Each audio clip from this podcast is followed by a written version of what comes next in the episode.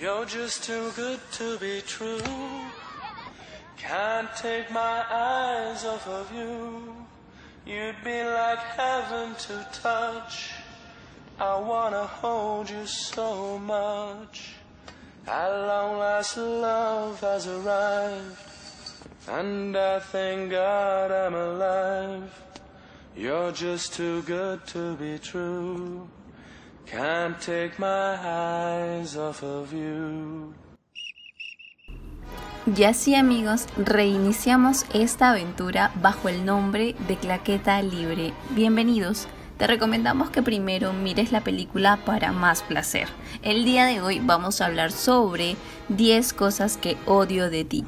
Como escuchan, tenemos de fondo una canción que forma parte del soundtrack de la película y es una de las escenas más recordadas. Para este episodio he tenido el apoyo de contar con una gran amiga del podcast Generando Endorfinas, Cecilia Valverde. Iniciemos de una vez con este conversatorio. Dando la bienvenida a Cecilia. Dime Cecilia, ¿qué te ha parecido la película? Eh, ¿Ya la habías visto? ¿Cuántas veces la has visto? Hola a todos, ¿cómo están? Eh, la verdad es que estoy muy contenta de estar aquí contigo, Casey. Bueno, sobre la película, la verdad es que yo ya la había visto hace años, cuando era adolescente.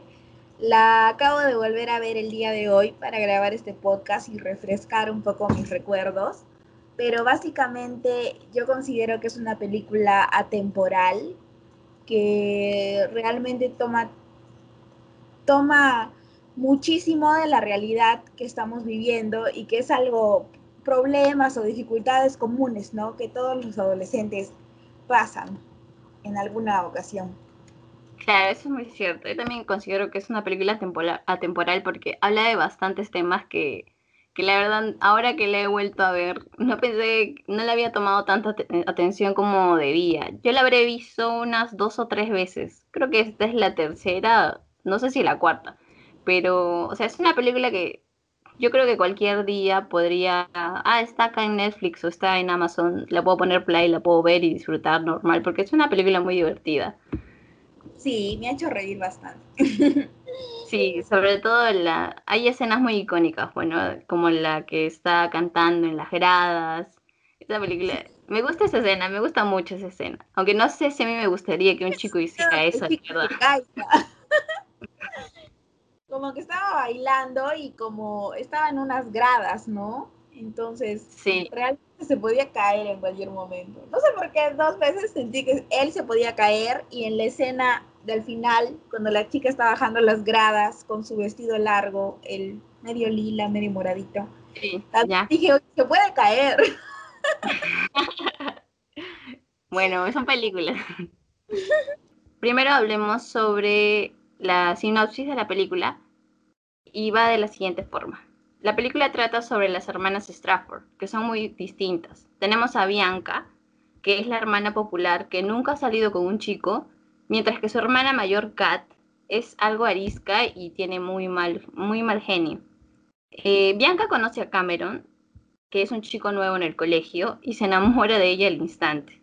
Pero solo tiene un impedimento, porque el papá de Bianca no la va a dejar salir con ningún chico, a no ser de que su hermana mayor también lo haga. Así que Cameron y su amigo Michael van a idear un plan para que un chico rico llamado Joey Donner contrate a otro chico para que salga con Kat y así poder salir pues no con Bianca. Y el chico que van a escoger es Patrick Perona que es un joven muy sombrío y con un misterioso pasado y una reputación algo dudosa. Esta película está dirigida por Gil Hunger. Eh, no es un director que yo conozca mucho, la verdad. Y esta película ha sido grabada, bueno, ha sido estrenada en el año 1999, es de la década de los 90, y es el mismo año en que se estrenó la película Matrix. O sea, han estado eh, en la misma semana de estreno, si así podría decirlo y ha estado en segundo lugar después de Matrix. O sea, ha tenido una buena recepción la película para su año. Ha estado muy bien. Y un dato que a mí sí me sorprendió y no sabía era de que esta película es está inspirada en la literatura clásica. Yo no tenía idea de eso.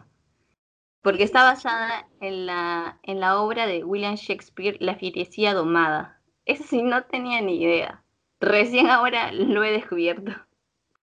Yo también lo acabo de descubrir, pero realmente siento que esta película tiene pinceladas de literatura.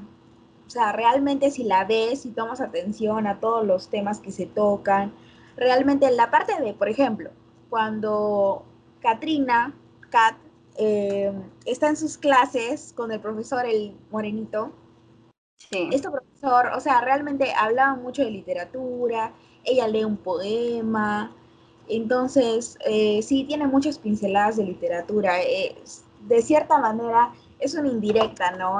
está inspirada en, en un libro.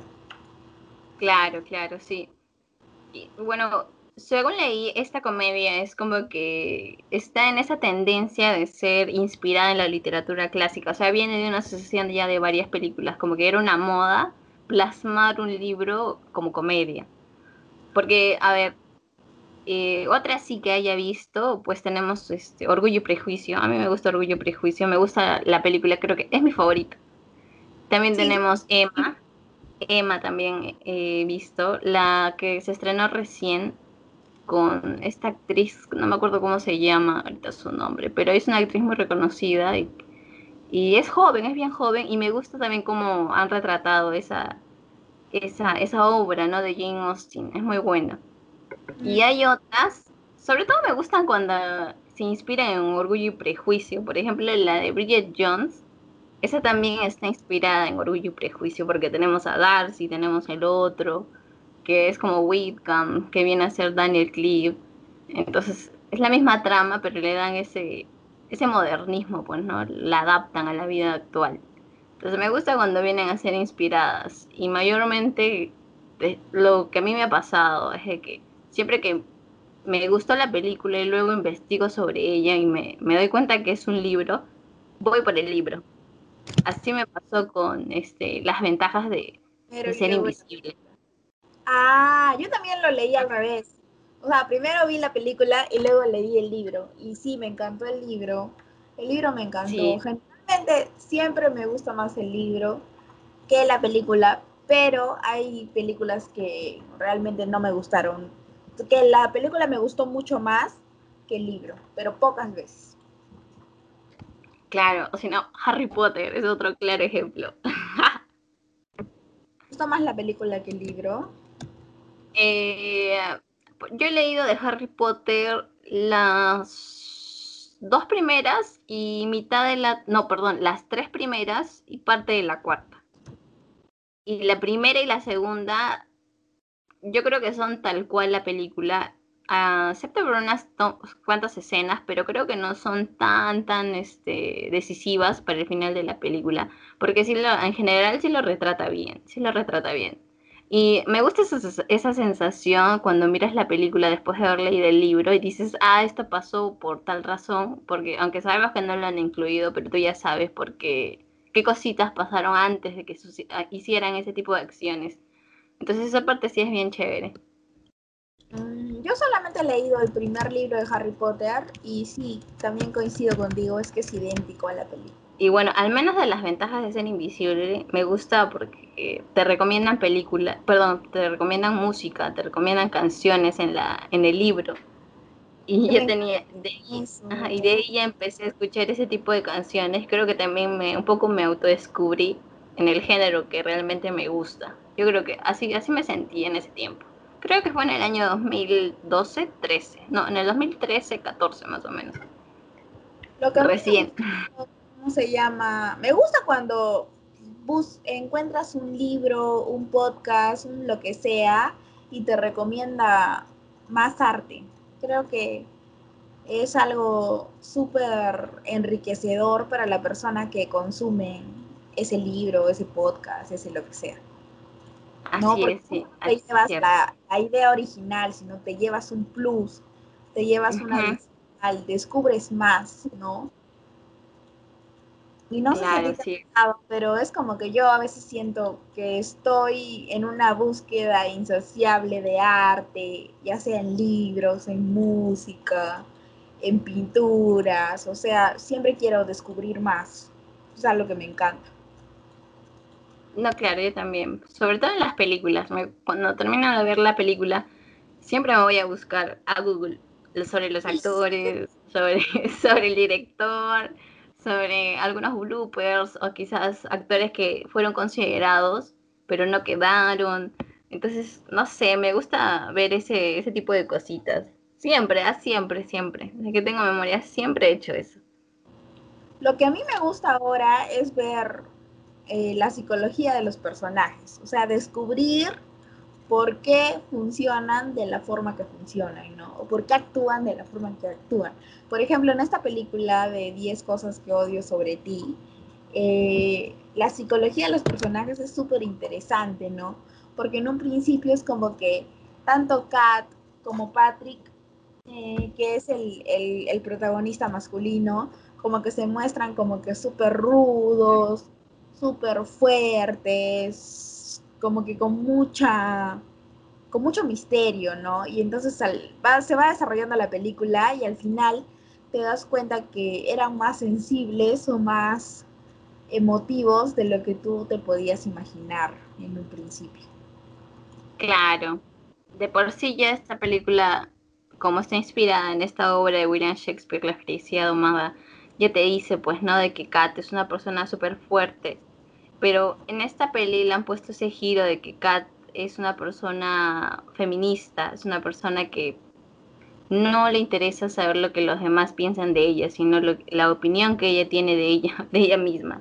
Entonces, y está su contraparte, que es, que es su hermana menor, Bianca, que es lo contrario, pues no, a ella sí le gusta que las otras personas la vean a ella, pues no, como es la popular y todo eso, le gusta, bueno, está rodeada de esa adulación.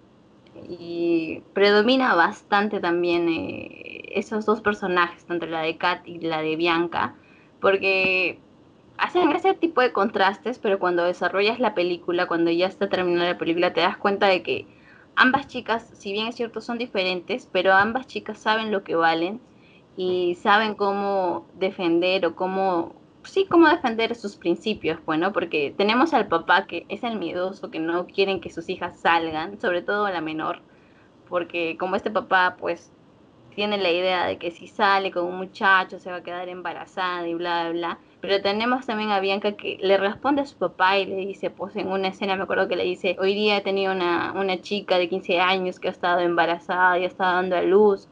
Y Bianca le responde, bueno, es una chica que no se atrevió a decirle a su novio que use preservativo, pues no. O sea, ella ya sabe cómo va la situación, ¿no? O sea, no es una niña tonta.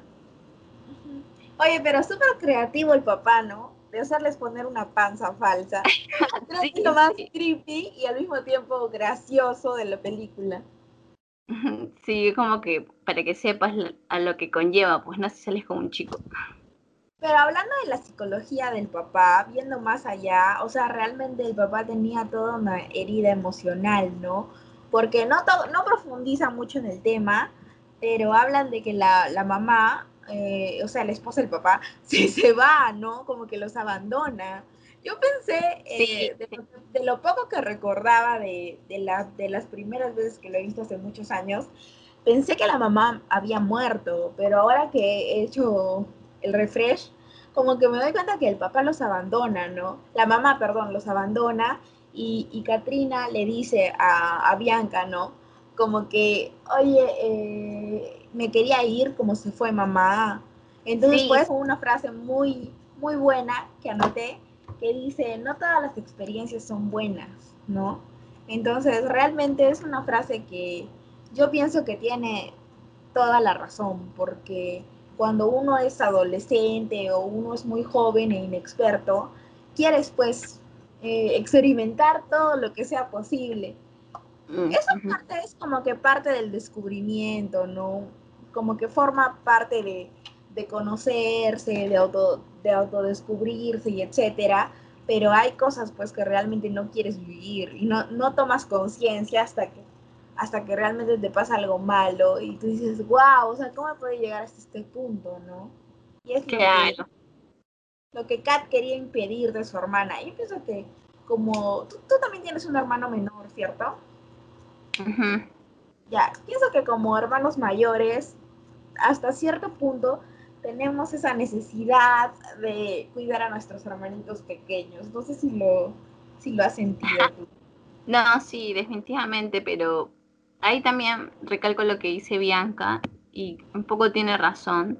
O sea, si bien es cierto, nosotros no queremos que nuestros hermanos sufran, pues no cosas que nosotros quizás ya hemos pasado, pero yo creo que cada uno tiene su vida y, y nosotros lo que podemos hacer es orientarlos, aconsejarlos, pero no podemos obligarlos a que no tengan esas experiencias, bueno, porque Bianca ahí le dice, ¿no?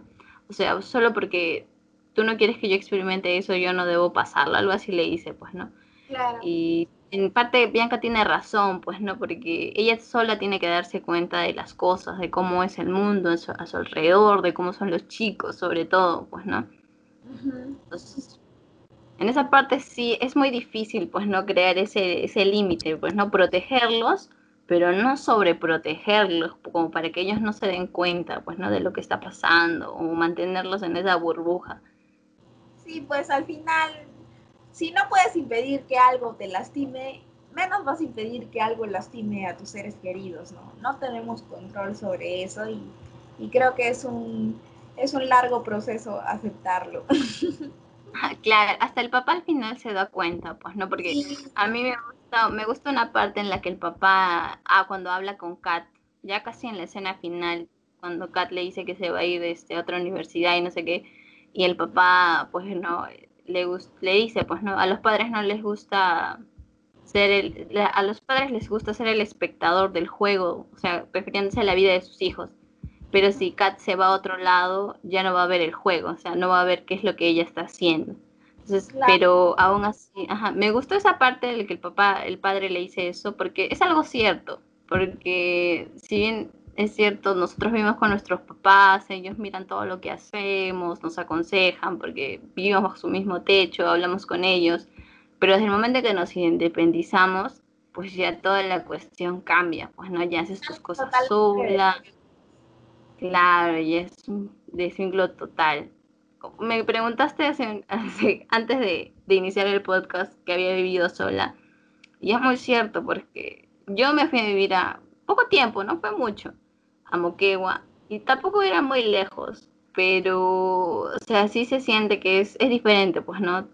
Llegaba a mi casa y no estaban mis papás, era diferente, y también con mis papás era como que una relación ya más lejana, los llamaba y todo eso, pero sí, tiene razón, ya mi mamá no sabía lo que hacía todos los días, salvo las cosas que le escribía y todo eso, pues, ¿no? Sí, era un poco extraño, en esa parte sí, me gustó esa parte que, lo que le mencionó.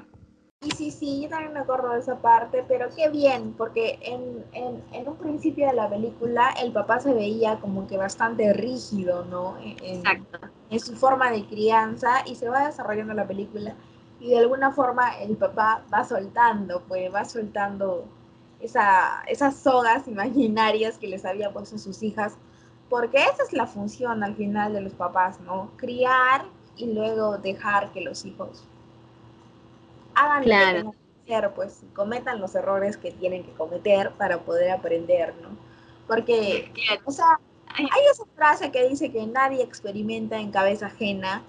O sea, yo pienso que sí para algunas cosas, pero no para otras, ¿no? Como que hay cosas que sí le puedes decir a otra persona, oye, no lo hagas porque mira, te puede pasar esto. Y esa persona es normal. Pero hay otras cosas que sí realmente tienen que experimentarlas, vivirlas para tener la certeza de, ah, es correcto o no, no es correcto. Eh, Para esa parte de la película, ese tema que tocan sobre los padres y los hijos y el dejar el nido, sí, es muy, muy importante. Y también me gusta porque al final el papá realmente, a pesar de que no está de acuerdo, la apoya a Kat, ¿no? Y le dice, al final le dice, pues, ¿no? Que sí había hecho el primer depósito para la universidad que ella quería hacer, que, a donde quería irse. Entonces también Kat de ahí siente, pues, ¿no? Ese, ese apoyo que tiene de sus padres. Y es muy bueno, es muy bueno esa parte porque a veces también los papás cuando estás terminando el colegio te presionan porque quieres que estudies cierto tipo de carreras que te van a generar más ingresos, pero a la larga también es un poco contradictorio y es como que un autogol porque los hijos no se sienten a gusto y tarde o tem- temprano lo van a dejar o van a tener una vida infeliz. Y creo que ya para estas generaciones es algo que, que ya, ya no va a funcionar, creo. Ya Oye, los... es- Hablando un poquito para ahondar en el tema de la vocación, ¿tú realmente te has terminado dedicando a algo distinto? Bueno, un poco distinto a lo que has estudiado, ¿no?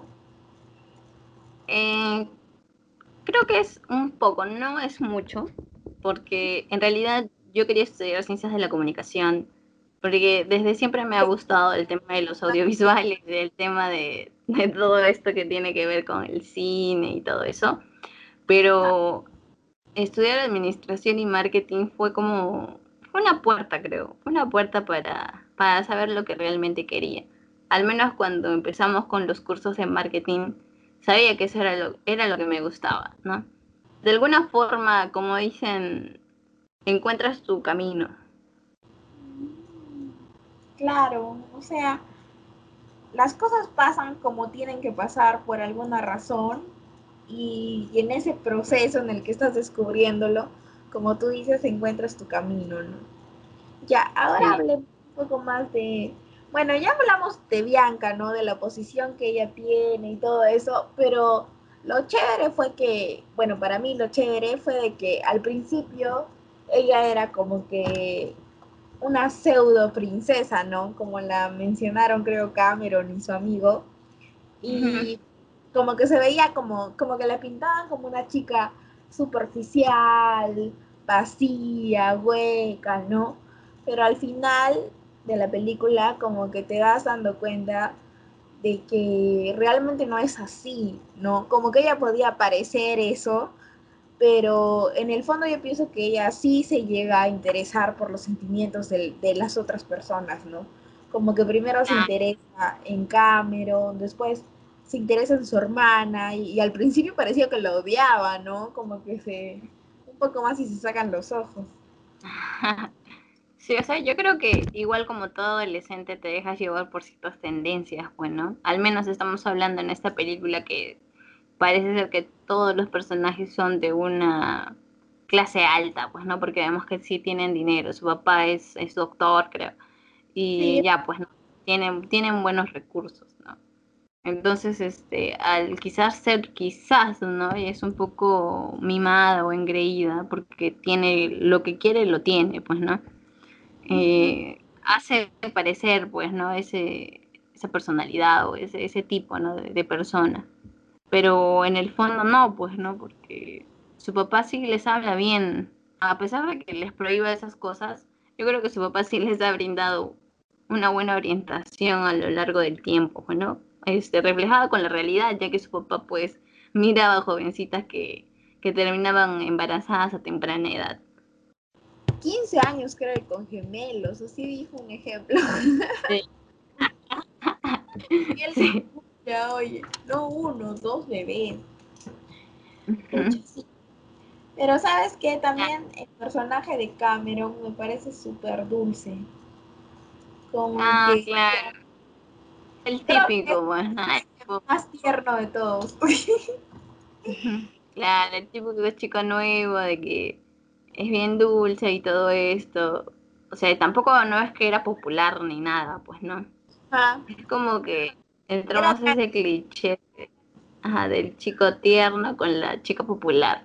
Igual con Kat, ¿no? Y, y Patrick, que vendría a ser la chica, el chico rudo que se enamora de la chica rara, pues, ¿no? Después tenemos a Joy. Joy es, ah, bueno, es pues, ¿no? El antagonista prácticamente de la peli. El que pone el dinero para que se genere todo este problema, que es súper superficial. Y Bianca se da cuenta de eso. Me gusta Tonto. porque Bianca tenía, ajá, tenía este, este, este modelo de, de galán, ¿no? Era su Que ella quería tener, claro. Pero cuando lo conoce se da cuenta de que es súper vacío y súper superficial, pues, ¿no? Que solamente le interesa su, su cara. Ay, me encantó la escena en la que le mete un puñete y el brother le dice, oye, mañana tengo fotos. Y Bianca, ahí también me gustó, me gustó bastante Bianca porque o sea, Bianca es valiente, pues no tenemos a Kat que es la que defiende sus ideales y todo, pero también no hay que menospreciar a Bianca porque es muy valiente, a pesar de que haya aparentado ser superficial, ella sabe pues no lo que vale, ella sabe lo que, lo que es y defiende pues no a sus amigos. Me gustó eso. A mí también, oye, me encantaría tener ese valor para meterle un puñete a alguien. ah, no, le, le tres veces, le mete tres puñetes. Sí, tres puñetes. Aplausos para Bianca. sí. no, sé si le prestaste atención al profesor al que mencioné al, al, comienzo, es que no me acuerdo si dijeron su nombre del profesor. Ah, pero creo que no, pero es el que está pues en contra de, de, Kat, de Pero ¿por qué la odiaba tanto? Si ella no hacía nada, no entiendo. bueno, es porque... yo he estado leyendo algunos tantos opiniones y bueno, hay más o menos, se enfocan un poco más en lo que viene a ser pues no el feminismo. Porque si sabemos la literatura, el profesor es de literatura y lo que mayormente deja leer, bueno, lo que deja como tarea sobre, sobre leer son sobre autores hombres, bueno, y, y Kat se levanta y dice, pues, ¿no? Que quiere otro tipo de lecturas, ¿no? Con, con autoras femeninas. Entonces, ahí un poco quieren hacer el contraste, pues, ¿no? De que de que él como que representa esa, esa literatura un poco machista, ¿no? Donde todo influye en lo que son hombres y no y dejan de un lado lo que viene a ser pues no la literatura femenina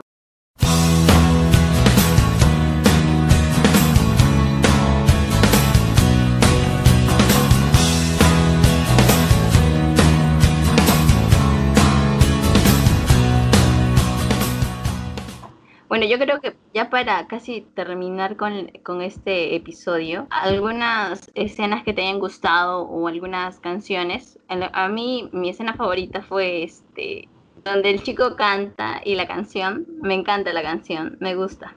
Dicen que no iba a ser esa canción, la de Can't Take My Eyes Off You. No iba a ser. Iban a escoger a otra canción, pero Heath Ledger, el actor, sugirió esa canción porque dijo, esta canción es demasiado romántica y va de acuerdo a la escena. Entonces, por eso utilizaron esa canción y, qué bueno, la verdad, porque creo que es la escena que más representa la película en general. Y es muy recordada esa escena. ¿Alguna otra escena que también te guste? Mm, me gusta también la escena en la que Patrick con Kat se van a jugar esos las pistolitas. Ajá. Eso, me gusta. Porque, no sé, se ve esa etapa de enamoramiento, pues, ¿no? En el que ah. Kat se abre por completo con, con él, ¿no?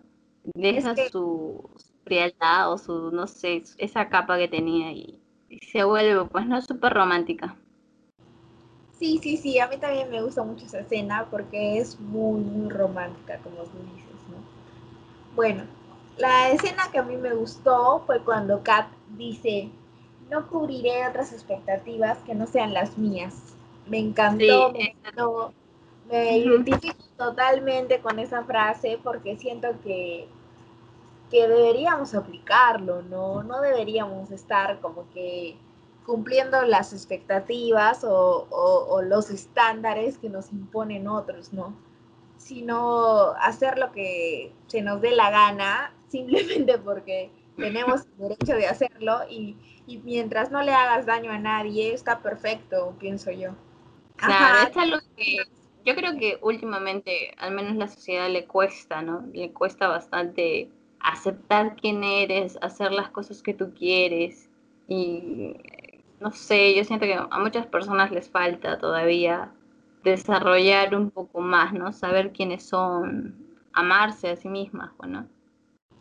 Es que amarnos a nosotros mismos es todo un proceso. O sea, pienso que nos podríamos tardar toda la vida. es todo un claro, es algo constante. Ajá.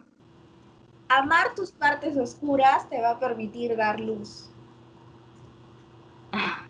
Excelente. Te voy a poner en, un, en una fotografía blanco y negro.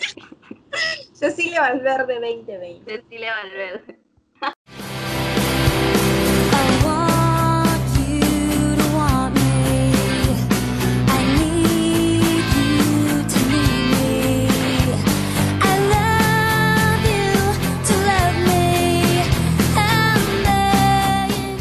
Bueno, ya pasando a esta última parte del episodio, eh, te, te pasé por WhatsApp un, el poema que dice Kat y te reto, Cecilia, a que le eches todo el sentimiento y leas el poema como si fueses Kat.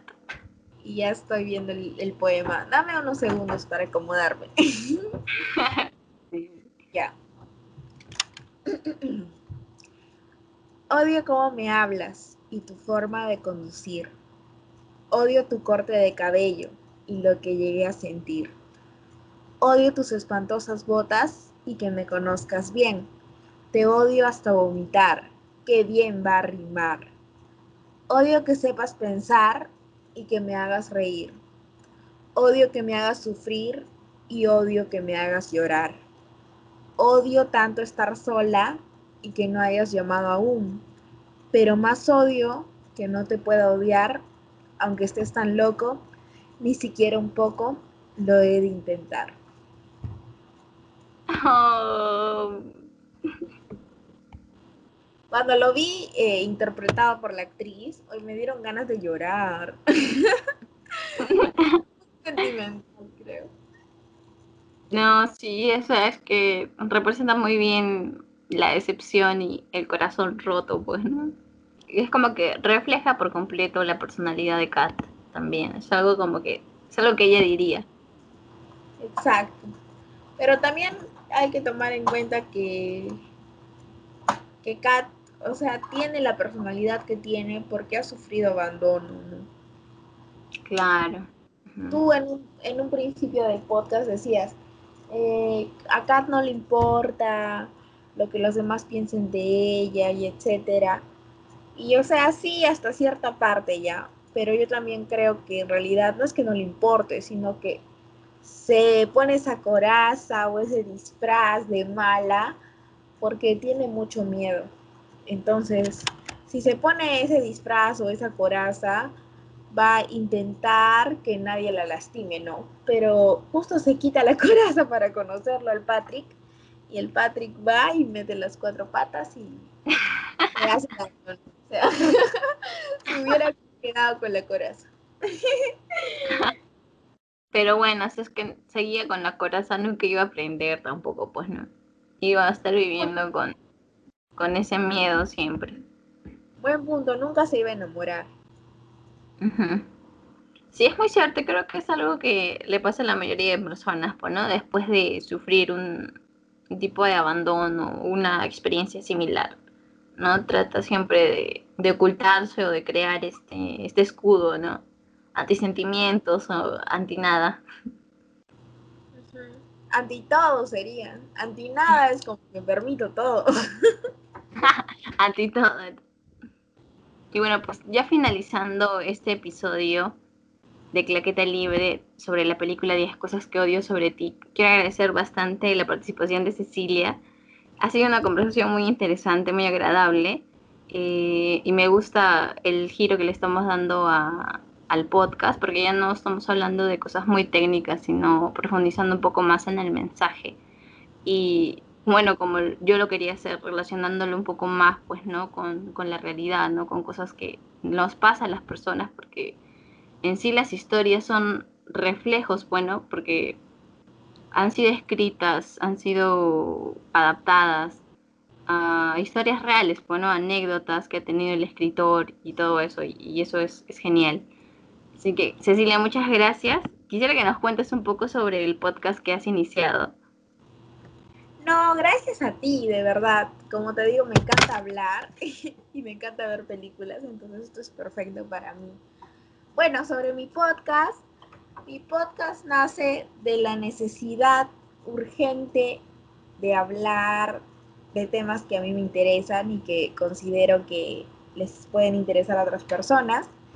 Y también, sobre todo, pero cuando hablaba con mis amigas, les mandaba muchos audios, ¿ya? Y siempre me culpaba y decía, sorry, eh, creo que te he mandado un podcast y, y ellas se mataban de la risa y me decían, oye, me encanta lo que hablas, me encanta hablar contigo, o sea, y entonces de ahí nació como que hacer un podcast, ¿no? Porque dije, no creo que todas mis amigas estén equivocadas, ¿no? Fácil a otras personas les gustará escucharme, decir, no cualquier cosa porque me gusta estructurar lo que digo, pero sí pienso que nace de, de esa necesidad, ¿no? De compartir, de compartir lo que pienso. Bueno, entonces Cecilia, compártenos el nombre de tu podcast y las plataformas en las que podemos seguirte. La verdad es que mi podcast se llama Generando Endorfinas. Tiene un nombre un poquito raro, pero en los episodios les cuento qué son las endorfinas y cómo las pueden generar, así que no se preocupen, lo van a entender. Estamos en Spotify con ese nombre. Tenemos una cuenta de Instagram que es arroba generando endorfinas. Eh, y en Facebook tenemos el mismo nombre, ¿no? Generando endorfinas.